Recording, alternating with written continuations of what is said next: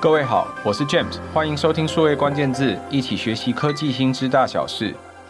各位每天在用的很多服务，其实背后都有可能是开放原始码的各种工具或服务哦。譬如说，你常用的 Android，或者是 Google 的 Chrome 背后用的 Chromium，到现在很多企业每天都在提供服务的时候会用到的 MySQL、MariaDB 或者是 Linux 等等不同的工具。很多的公司其实在做生意的时候，背后都用到开放原始码的专案，也培育了更多不一样的开发者，熟悉这样的框架，再从这些专案里面提供很多。不一样的企业级服务来做好生意，从云公司、数据公司到现在的 AI 公司，各种琳琅满目的商业模式，其实背后都有开放原始码的这些生态系或色彩。其实资讯科技发展了四十年哦，在二十年前的时候，有一个关键字叫做开放原始码，曾经很红过。很多公司的现有开发者其实都取用了各种授权的开源软体或者是工具，得以站在别人的肩膀上开发各种不同的应用。就连现在讲到的 IC 设计啦、半导体制造，都有人在开源，也希望让这些计算核心或硬体制造不会只受制于某几家公司或某几个机构身上。但从欧 Open AI，很多人在讨论它好像没有那么 open。到最近常常听到一些 Red Hat 等等这种不同的工具，很多人都在说越来越不开源，在感叹说这些开源的工具的生意都在有一些变化。在这一集的数位关键字，我们邀请到长期耕耘开发者社群开源社的联合创始人，也是台湾最大的开源人社群开源人年会 CoSCup 的早期核心贡献者，也在很多不同的企业都做过开发者关系的林吕强 Richard 来和大家讨论什么是开放原始码，还有为什么很多科技大厂都在改变他们的开源商业模式。我们欢迎 Richard。好，谢谢 James 的介绍。那各位呃数位关键字的听众，大家好哈。那开源啊是开放原始码的简称，英文叫 Open Source。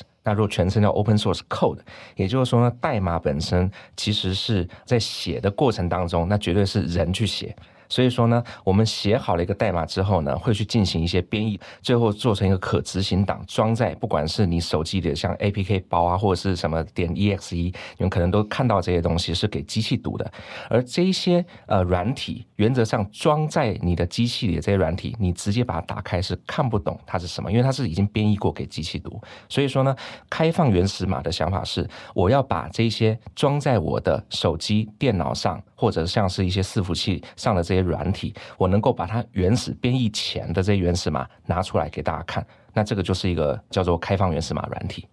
Richard，那所以我也要请教一下，对于很多朋友来说，开放原始码好像就等于是免费的，因为开放原始码本身是这个软体已经在它写完这个程式码的过程当中，直接放在网络上，任何人都可以下载，再去修改，再去编辑。到底开放原始码跟免费之间的关系，或者是跟自由软体之间关系有什么一样或不一样的地方吗？嗯，这个 James 提到也是非常多朋友就是对这个概念有一些不一样的想法。那刚刚也提到一个词叫自由软体，还有免费软体。这个词呢，如果是讲到英文的话，大家更容易混淆了。比如说 free software 跟 freeware 啊，或者是 freemium 这这些词大家可能都听过嘛。那自由软体顾名思义讲的是说自由，就叫 freedom。对，free software 其实是 freedom 的概念，就是我今天把这个原始码开放出来，为的是什么？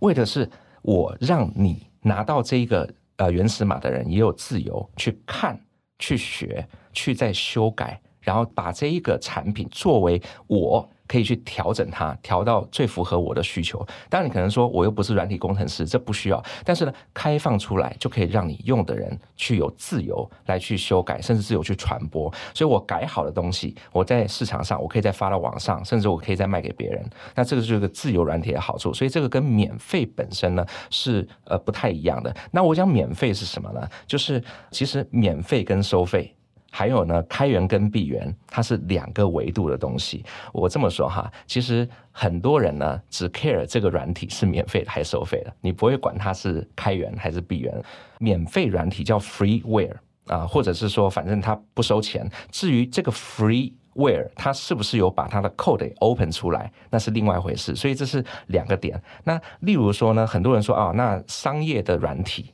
它到底算是一个怎么样的定位呢？其实商业跟开源闭源也没有绝对的关系，而是说呢，我只要拿这个软体从事商业行为，例如说以前早期可能是这种卖光碟的啊，或者说现在我在 App Store 下载一个软体要钱，那都是商业软体。至于你下载花钱买的那个软体是不是 Open Source，那另外一回事。那只是有人会说，你都已经是 Open Source 了，对吧？都已经是开源软体了。那我为什么还要花钱去下载？我直接拿来，我就送给别人。对，所以呢，Open Source 到最后，它事实上就会是个免费软体。所以呢，我只能说，大部分或者是说百分之九十九点九的这个 Open Source，不管是自由软体、开源软体，它都是免费的。但免费软体它不一定是开源的，大概是这样。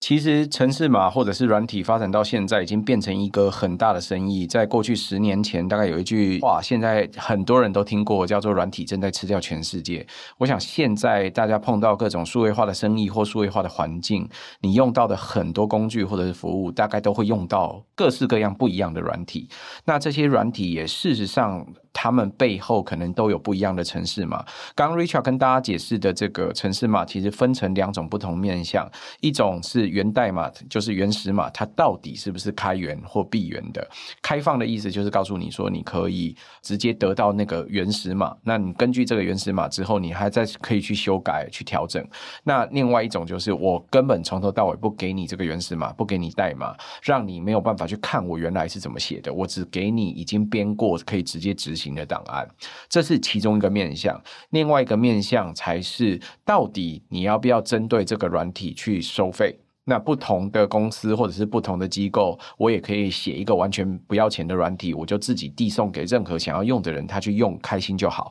所以也分成免费跟付费的版本。之所以大家有一个错觉，觉得开放原始码不就等于免费吗？是基于很多开放原始码在事实上，它就真的这个开放专案会做出一个不用收费的版本。所以很多人看到的是因为它是免费就开始使用，这是最早最早开放原始码其中一个在。事实上，让大家认定的目的，所以我想有很多公司现在在使用各种不一样的专案，就如同我刚刚在讲的说，说他是站在别人的肩膀上在做开发，别人造过的轮子不用自己再造的。其中一个想法就是开放原始码就等同于免费，这事实上也是很多时候我们用各式各样不一样软体的其中一个选项之一。那我也想要问问 Richard，从你的观点，为什么现在我们能够看到更多的科技大厂，它表面上看起来像是开源的？但实际上好像没有那么符合开放原始码的原本定义呢。OK，你这问题问的很好哈。很多厂商为什么是从闭源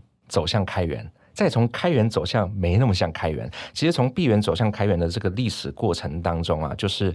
以前大家买卖软体都是说卖 license 啊或啥，所以当然我如果把原始码给到你了，那我不就卖不了钱了吗？可是慢慢的有很多新出来的一些公司觉得说，那我就直接把我的产品的原始码给公开。然后让大家都先免费的用起来，用完之后，我再想办法通过我的服务，通过我别的呃方式去收到钱。比如说我们讲的 Red Hat 公司啊，它就是一家以 Open Source 软体第一家达到十亿美金的市值的一个上市公司。OK，那它能够做到这样，是因为呢，在很多的这种伺服器的市场。哦，某一些专业领域，其实呢，就像我们现在用了很多网站，背后都是跑伺服器的，跑的那个操作系统啊，都是这个 Linux 为主。那 Linux 里面在商业上做的最目前啦，就是比较成功的，其实是 Red Hat 红帽公司。所以说呢，红帽公司就利用的 Open Source 这个，然后杀出一条血路。可是呢，刚刚 James 也问了，看起来哎。Red Hat 就是非常开源的公司，怎么现在看起来慢慢不见得那么开源？是因为最近有个故事啊，就是说，呃，红帽公司有一款原来都是给到大家免费用的一个 operating system，就是作业系统，叫做 CentOS。那 CentOS 这一块呢，原来就是说，哎，大家可以随便用，然后随便改，它是 open source。结果呢，它现在有一个新的一个方式来去发布它最新的产品，就是呢，虽然它还是开源的。但是呢，因为大家使用这个软体，尤其商业公司会去跟他签一些服务协议嘛。那我从服务协议上就是告诉你说，你可以得到我的原始码，我开放给你，可是请你不要再开放给别人。所以呢，如果你今天要继续享受我的服务，那你就不要再开放给别人。这个跟开源的精神就会有一些抵触了。OK，但是呢，开源的条款又明明白白写着，就是我把这个 source code 给到你，你按照比如说 GPL General 呃 Public License 这样的一个呃 GPL 的条款，你是有权再把这个 open source code open 给别人。那这里你就说，哎，一个服务协议说你不行，可是一个条款又说你行，怎么办呢？所以这个在 open source community 就形成了很大的一个争议。争议归争议，但是呢，一个叫做协议，它是个契约。所以用契约来说，我们讲好，而且如果你违反了契约，我以后就不给你服务嘛，这也说得过去。那如果是 license，你真的就是白目，你就违反这个契约，去把这一个呃 source code 给 open 出去了，你也没有侵权。所以目前的情况是，Red Hat 就这么干了，大家社群里也就这么骂了，然后他的客户也就这样买单了啊。那原因是什么呢？我自己的观点啊，因为我同时是啊，我出生台湾的这个 open source 社群，但我也在很多企业里面工作过，所以从企业的角度来看啊，就是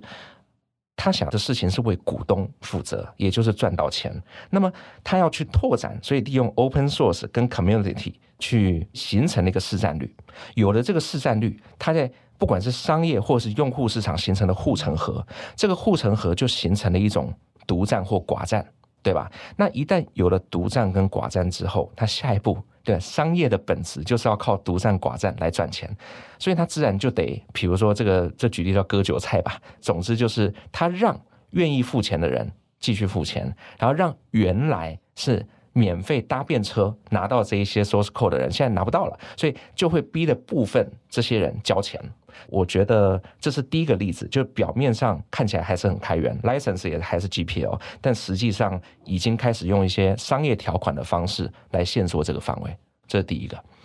那第二个呢？最近这个呃 Facebook 也就是 Meta 出的这个 Llama 2，这个所谓的开源的这个语言大模型。OK，那其实呢，大家如果关注到这个 AI 大模型的部分，可能都知道之前有个导向，就是 ChatGPT 那么火。或者说像 Midjourney 什么那么火，其实他们都是一个闭源的模型，不管是从模型的这个程式码啊，或者是说各种算法啥的，就没有 open 出来。所以呢，就刚 James 也讲，Open AI 好像没那么 open 啊，这也是被大家所批评的地方。那 Google 也说了，在搞 bug 也好，或者是啥的，都是觉得以后真正打击我们的不是 Open AI，而是开源的大模型。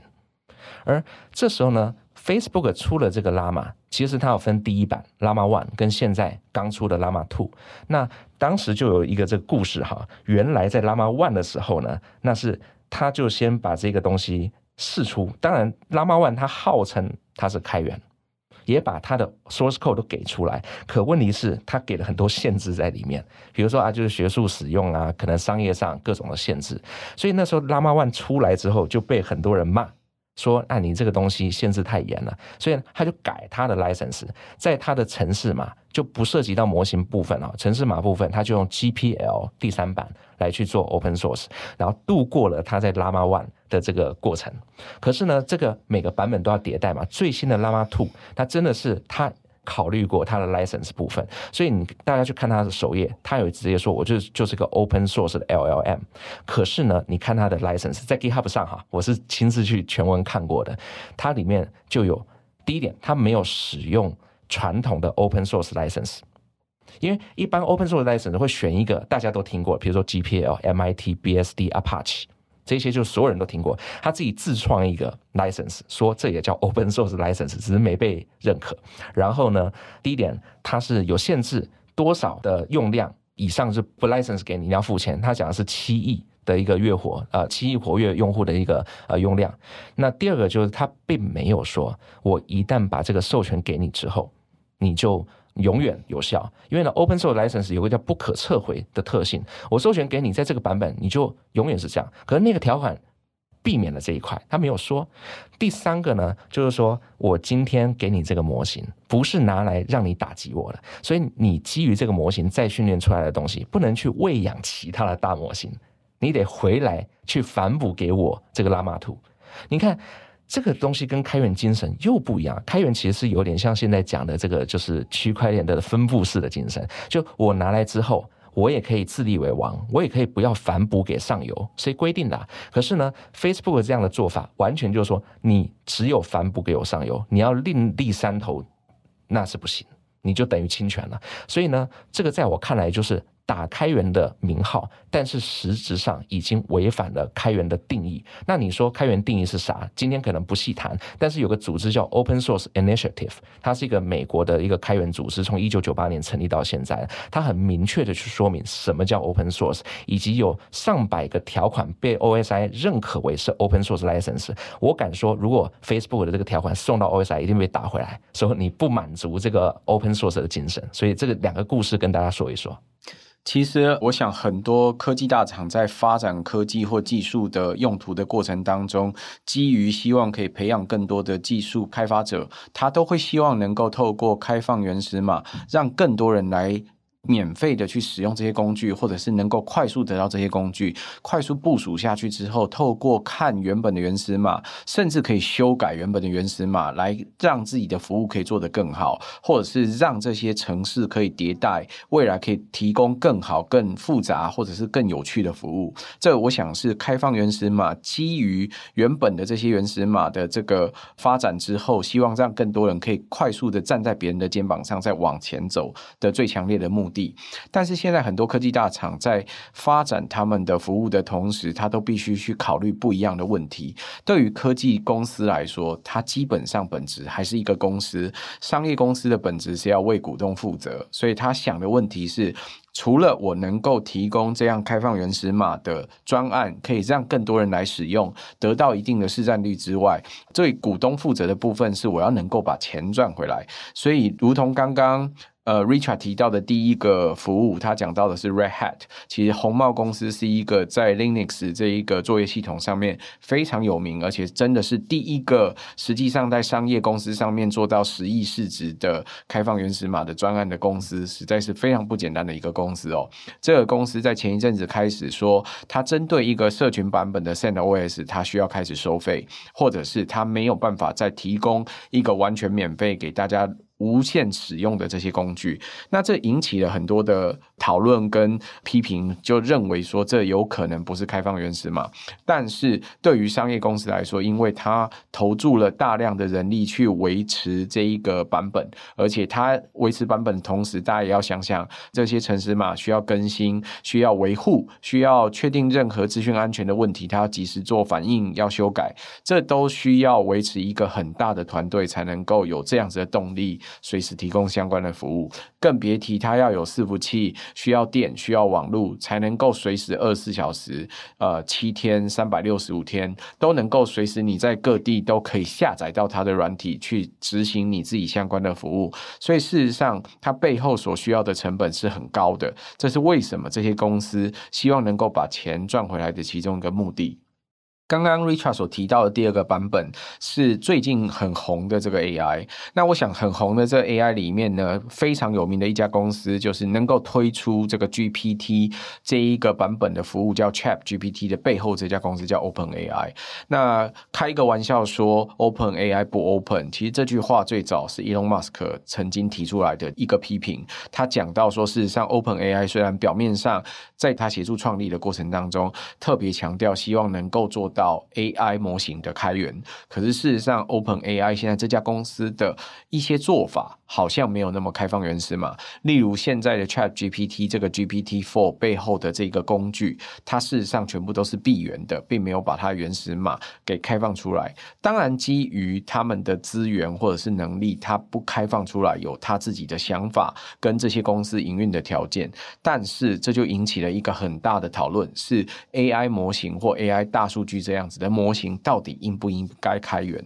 从 Facebook 前一阵子发出了它第一个版本的拉马这个模型开始。它虽然说它是 GPL 三的授权，它是开放的，可是它其实有非常多不一样的限制，所以它推出没有多久就受到社群很大的批评。讨论说，如果你的限制只能限于学术研究，在商业上又有如此多的限制，我们根本没有办法使用这个模型。所以 Facebook 也从善如流，在推出，我想几乎在一个多礼拜的时间，他们就很快的呃修正它原来的授权，变成是完全 Open Source 开放给大家。那随着这些大语言模型在上半年，我想大家都看到非常多不同的新闻，有公司、有组织、有机构提出他们所不一样的大语言模型的版本。每一个礼拜几乎都有全新的大语言模型在推出。那 Facebook 也在这个礼拜推出了 Llama Two 这个第二个版本的大语言模型，属于他们自己的大语言模型。这一个 Llama Two 的大语言模型里面，他们就特别强调他自己是 Open Source 的开源的一个版本。可是如果你去细节看它的开源，你就会发现它有很多不同的限制，譬如说限制。使用者人数，或者是限制你，如果透过它去训练了全新的模型之后，你需要回馈给它等等不一样的条件。这种条款一般来说，在开放原始码圈，如同刚 Richard 提醒大家的，有一个叫 OSI 的组织呢，他们大概会有几种比较常见的开放原始码的条款。常见的、常听到的其中一个英文字叫 GPL，另外一个英文字叫 MIT。那还有一些不一样的英文字，我们今天在这里关键字就不特别展开，但是 Facebook 刚推出的这一个 Llama 2，它所用的这些条款并不符合于常见的这几种关键字，所以到底是不是开源，在话题上就会引起很多社群的讨论，也有很多人在讨论说，事实上这时候就不见得都是开源的，这是为什么？我们会谈到很多科技大厂现在在宣称它的开源的时候。事实上，好像没有那么多开放原始码的专案。那 Richard，我也想问问你，对于一般公司，我想很多听众也都是会使用这些工具的朋友来说，他们在工作的时候选用这些不同的工具，他们需要特别注意开放原始码或者是免费是一个重要的条件吗？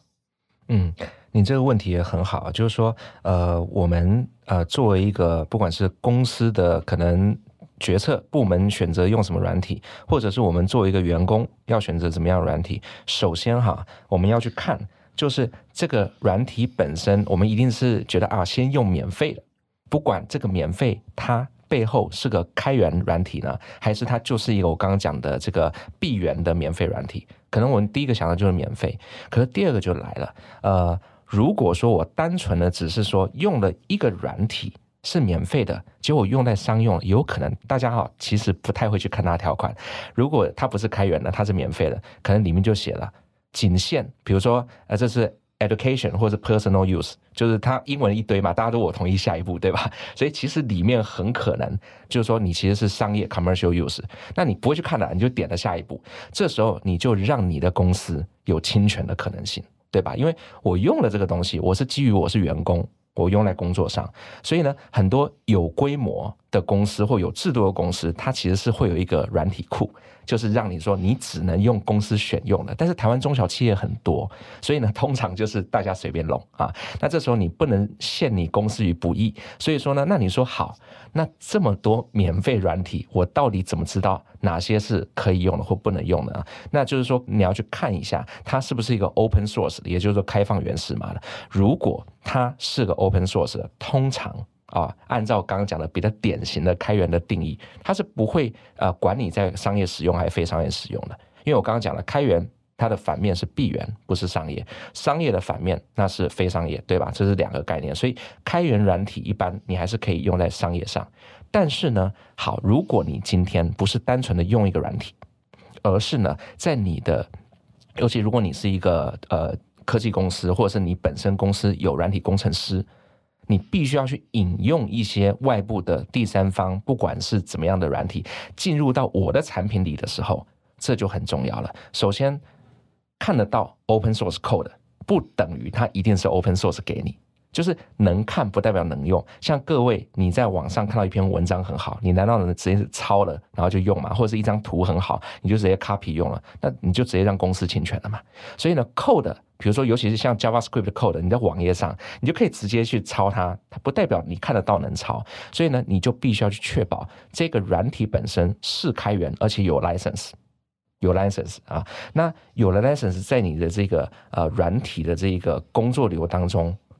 可能还得去记录我在我这个产品里用了哪个版本的软体，然后还要把它的出处讲清楚嘛，所以这才能够避免你的公司出问题。而越来越多的科技公司，它在软体工程上已经有各种规范来避免侵权。台湾是一个基本上产品就要出口到全世界的一个这种这样的产业形态嘛。所以你一旦出口了，那一些欧美啊，或者是日本啊这些国家，那肯定是会看这一些呃，你有没有符合智智慧财产权这样的一个合规要求。所以其实哈。有时候你们觉得是不是免费很好呢？免费是很好，但是如果搞不清楚免费之后的，可能免费最贵。那我再提一点哈，就是有可能这个软体，即使它现在真的是开源的，